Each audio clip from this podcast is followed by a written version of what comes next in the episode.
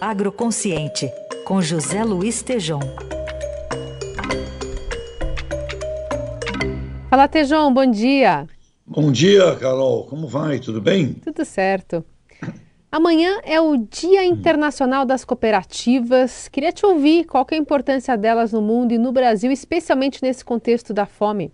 Olha, Carol, é, é um motivo para a gente realmente deixar aqui um, uma homenagem grande ao movimento cooperativista brasileiro, em meio a tanta, tanto problema, tanta crise que a gente está vivendo, problemas de liderança.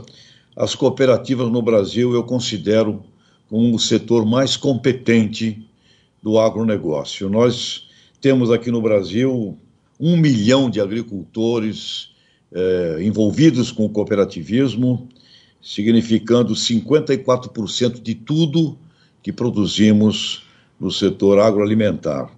E uma coisa importante, Carol, quando reunimos as cooperativas todas do Brasil, inclusive as urbanas, né, é, o cooperativismo inteiro, é um faturamento na casa de 600 bilhões de reais. Então, a gente tem nas cooperativas não só algo tão fundamental quanto a dignidade humana, e onde você tem uma cooperativa, você observa no país, você tem ali uma, uma região muito mais digna, com muito mais qualidade de vida em todos os sentidos. E esse cooperativismo que é muito forte no sudeste brasileiro, no sul, em algumas regiões aqui eh, próximas, Espírito Santo, uh, Minas Gerais, uma parte, uma parte no Goiás, é o que nós vamos precisar muito para o desenvolvimento de todo o Nordeste e Norte do Brasil, Carol. Então, dia 2 de julho é o Dia Internacional do Cooperativismo, e no planeta Terra, Carol, é mais de um bilhão de pessoas envolvidas nas cooperativas.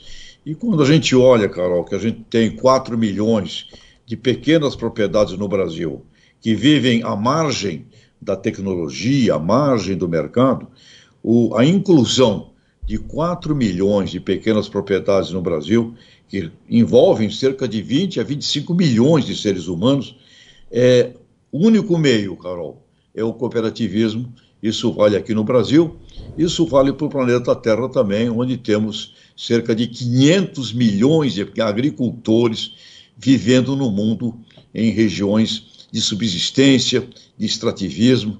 Ou seja, Carol, 2 de julho é um dia para a gente celebrar o movimento que eu considero o mais importante para a construção da dignidade humana no mundo e aqui no Brasil, Carol.